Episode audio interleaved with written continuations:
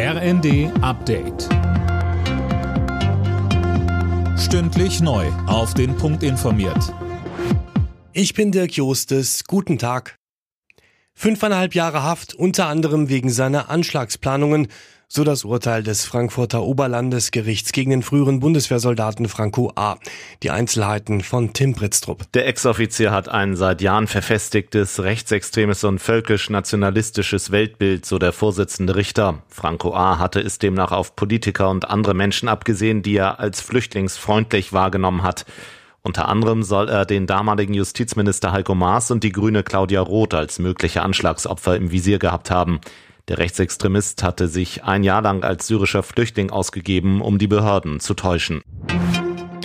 Für Außenministerin Baerbock ist eine Lockerung der Russland-Sanktionen derzeit überhaupt kein Thema.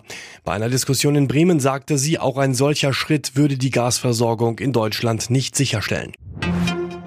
Bundesumweltministerin Lemke fordert hauptsächlich die Industrie dazu auf, sparsam mit Wasser umzugehen. Vor allem in den Dürreregionen Deutschlands sei das wichtig.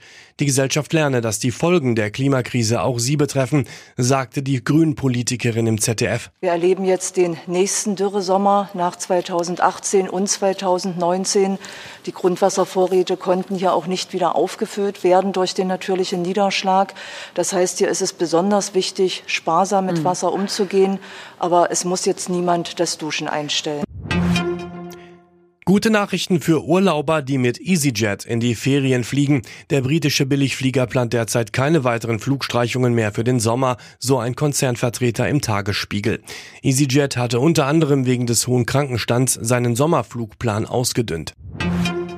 Die zweite Fußball-Bundesliga startet heute in die neue Saison. Los geht's am Abend mit dem Spiel 1. FC Kaiserslautern gegen Hannover 96. Anstoß ist 20.30 Uhr. In der ersten Liga beginnt die neue Saison Anfang August. Alle Nachrichten auf rnd.de